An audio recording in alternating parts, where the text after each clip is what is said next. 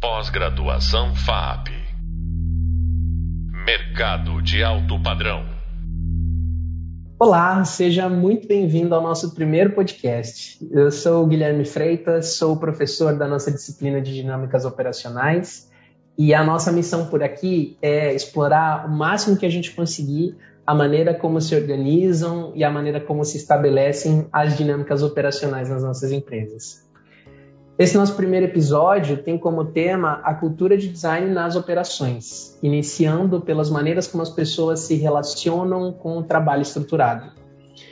Comigo eu tenho aqui o professor Júlio Freitas, ele também é professor aqui do nosso curso e ele tem uma vasta experiência teórica, experiência prática no design como cultura e junto aqui a gente vai explorar os diferentes fazeres humanos e como as pessoas se relacionam com eles no seu dia a dia.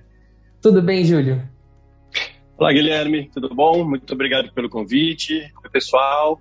Vamos explorar um pouco mais né, desse universo mágico e incansável.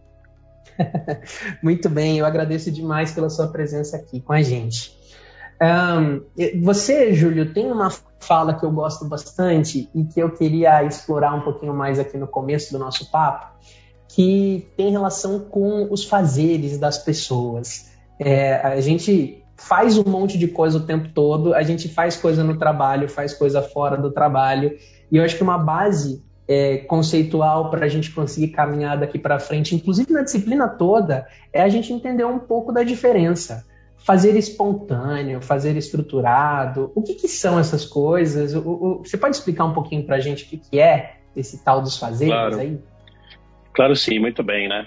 Bom, é, a gente parte né, do princípio de que a, a experiência humana né, ela está totalmente estruturada na, na, na, ideia do fazer, né, na ideia do, do movimento, né, na ideia da transformação. Então, você pegar movimento mais transformação, o resultado disso é um fazer. Né?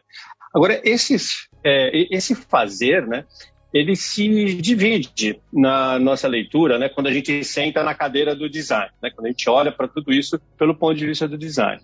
É, ele se divide em um fazer espontâneo, onde é, nós, seres humanos, né, é, respondemos espontaneamente às provocações é, do meio né, ao nosso entorno. Então, se o meio ao, ao meu entorno é, mostra é, água né, caindo do céu, a gente normalmente chama isso de chuva. Então uhum. eu inicio um fazer espontâneo, que é olhar para as janelas do lugar onde eu estou, quando está aberto, não, para fechar. Não. Ou seja, sempre uma resposta espontânea a uma provocação externa, que ela tem, Guilherme e pessoal, uma origem no eu, né, na escala do indivíduo.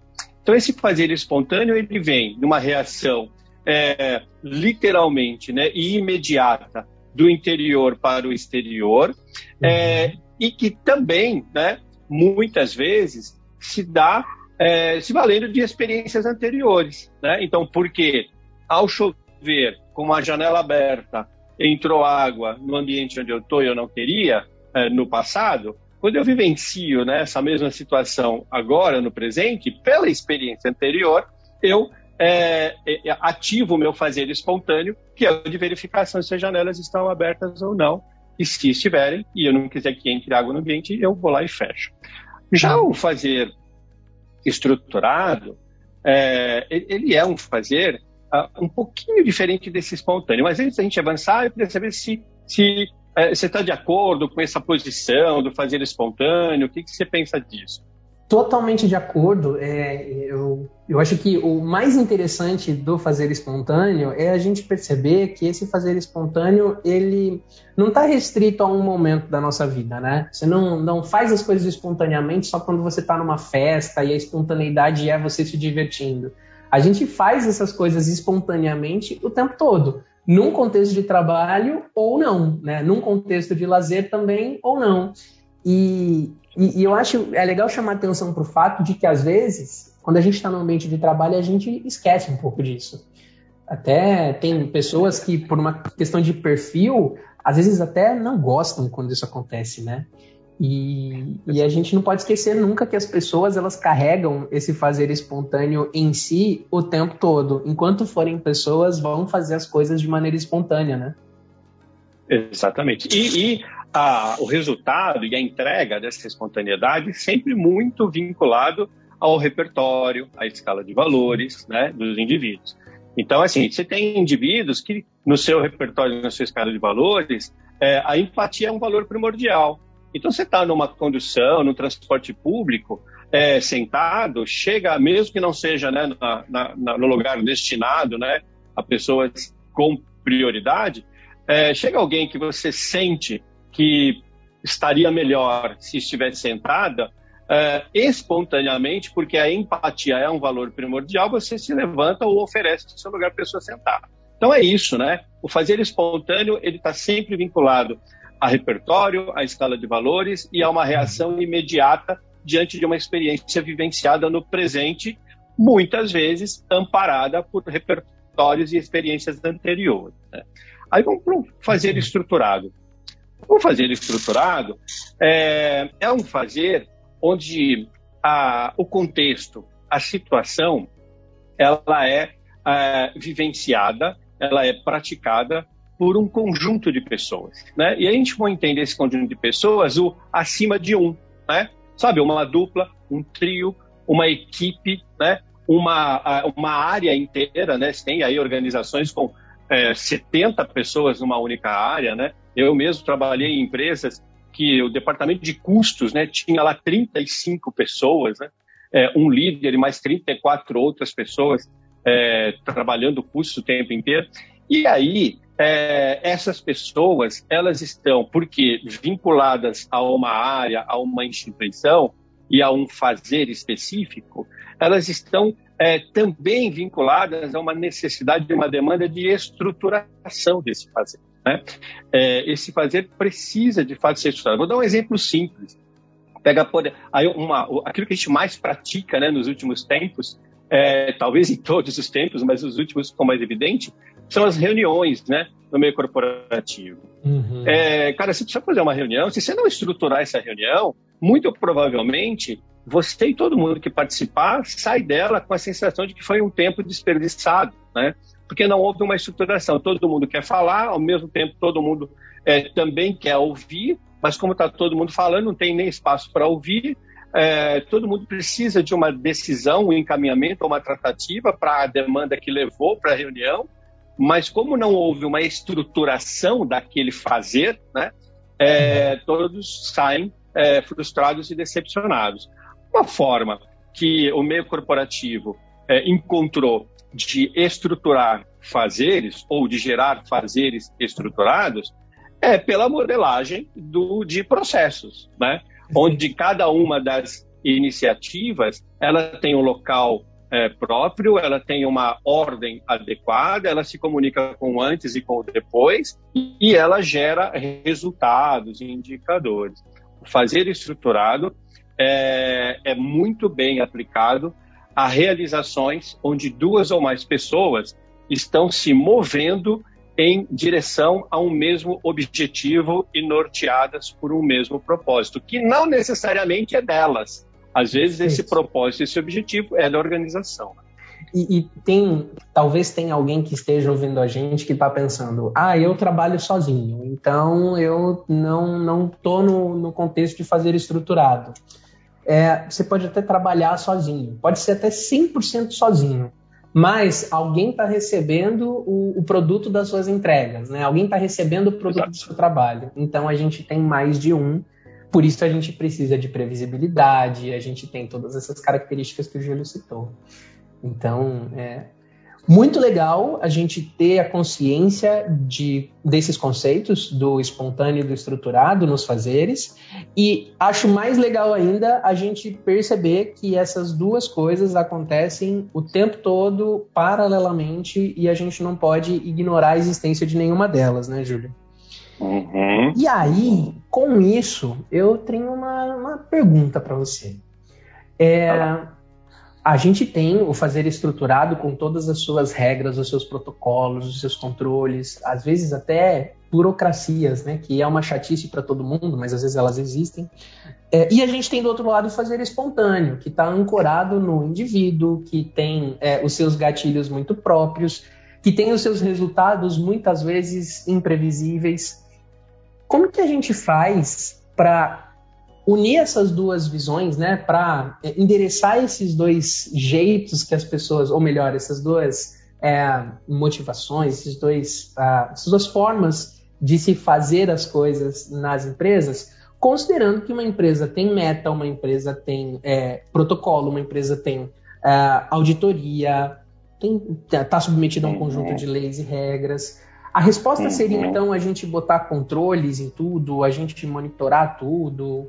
Que, que você acha disso? É, boa pergunta. É, a experiência né, que a gente tem é, trouxe para a gente uma crença, né? E, a partir dessa crença, algumas convicções. Então, qual que é a crença, né? É, a minha crença hoje é que você controla né, resultados e controla processos. Né?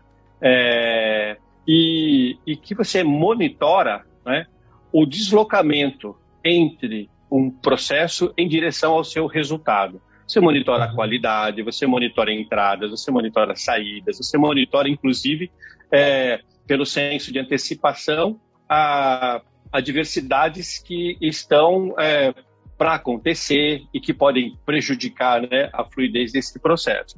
É, e você controla, a partir de uma referência dada, né, a, uhum. se a execução desses fazeres, desses processos, estão atendendo essa referência dada. Ou seja, eu preciso produzir 50 rodas por hora, uma indústria é, que fornece para o setor automobilístico. Então você vai controlar, né, a partir de um conjunto de horas, se a média foi de produção foi de 50 rodas em cada uma das horas que é, é, estão ali naquele objeto de controle. Agora, uhum. ser humano, é, pela experiência profissional né, que a gente tem no meio corporativo, você orienta, né? Ser humano, você capacita, né? Ser humano, você estimula autonomia para fazer valer o poder, é, a potência criativa e o seu poder de tomada de decisão.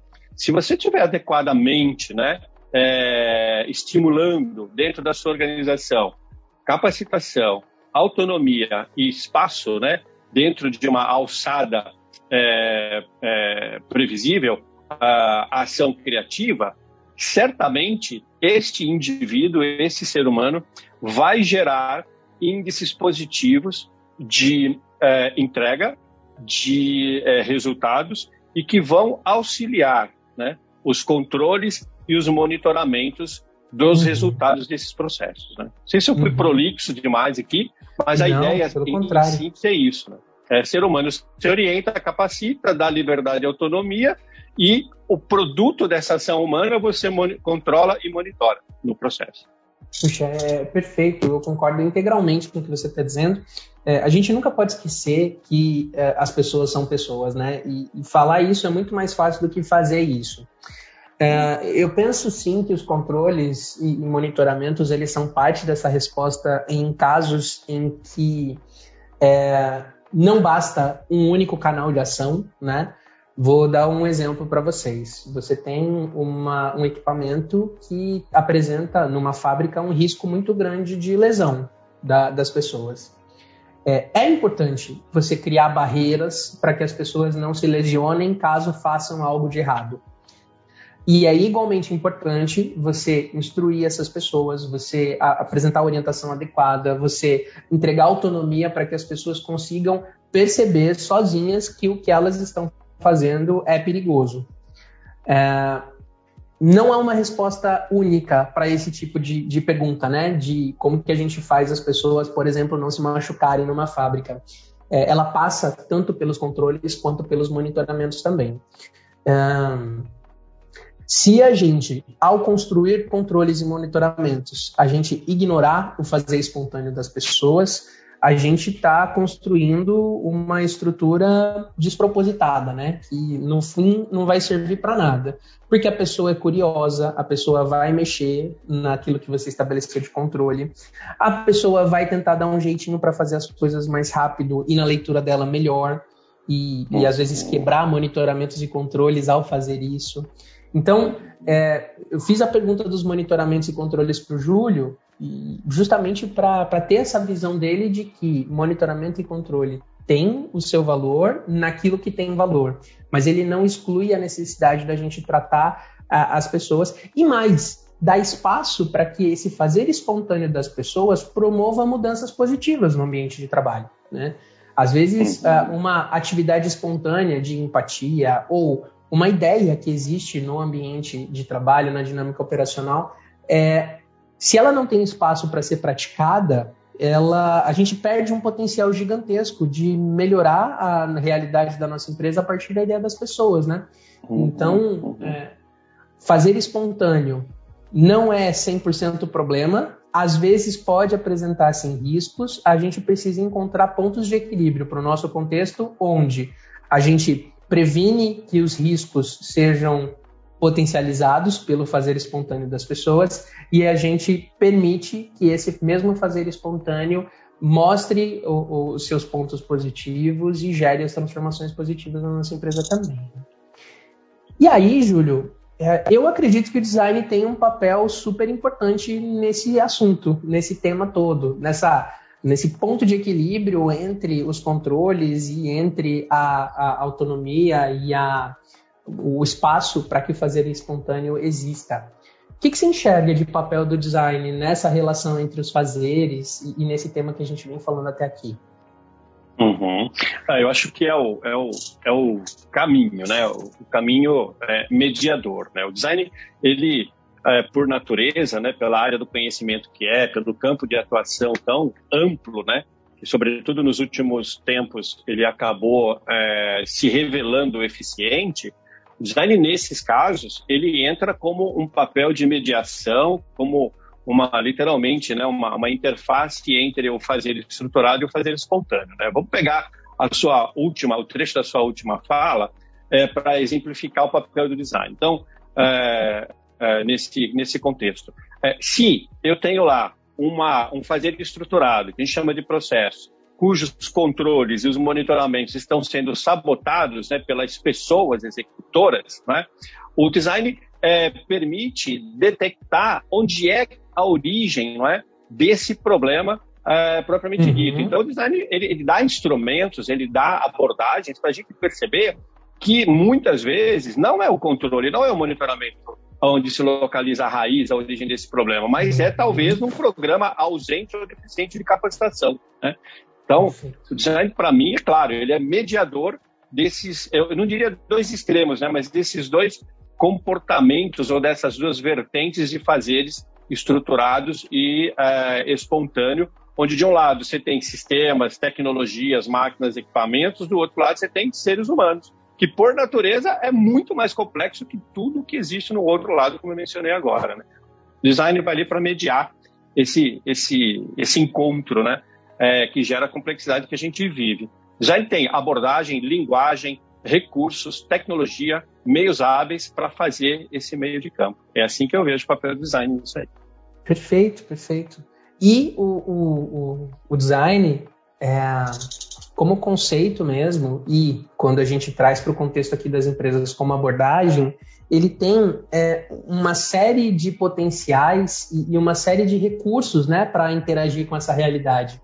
É, talvez você que está ouvindo a gente conheça o design como uma atividade de deixar as coisas mais bonitas, ou então é, um jeito de você desenhar produtos e serviços. A gente, ao longo dos nossos podcasts e de todo o conteúdo dessa disciplina, vai explorar o design como pensamento, como abordagem em todo o seu potencial de gerar essas transformações. E aí vai exatamente no sentido que o Júlio colocou, né? O design, é, ele é, ele faz ali um meio de jogo entre esses dois fazeres para a gente conseguir trazer é, elementos de humanidade para uma realidade operacional é, que está estruturada, né? Olhando para isso tudo que a gente vem falando, é, fica mais do que claro que a gente impedir as pessoas de manifestarem seu lado espontâneo é a gente reproduzir um padrão que é super prejudicial para as dinâmicas operacionais, né? É, quando a gente concebe estruturas seguras, estruturas claras para todas as pessoas que fazem parte ali da, dessa estrutura, a gente permite que as pessoas entreguem a sua criatividade e entreguem a sua empatia nessas dinâmicas operacionais. O, no Hub Leitura aqui dessa disciplina, você vai encontrar um conteúdo bem importante sobre o pensamento de design e sobre como ele contribui para a construção de uma cultura de design. E no nosso próximo podcast, a gente vai aprofundar ainda mais esse tema e vai explorar os vieses da cultura de design nessas organizações e como que eles podem e como eles devem impactar no nosso dia a dia. Júlio, muito obrigado pela sua presença. Imagina, sempre um prazer, Guilherme. Obrigado, pessoal. Até lá. Pós-graduação FAP. Mercado de alto padrão.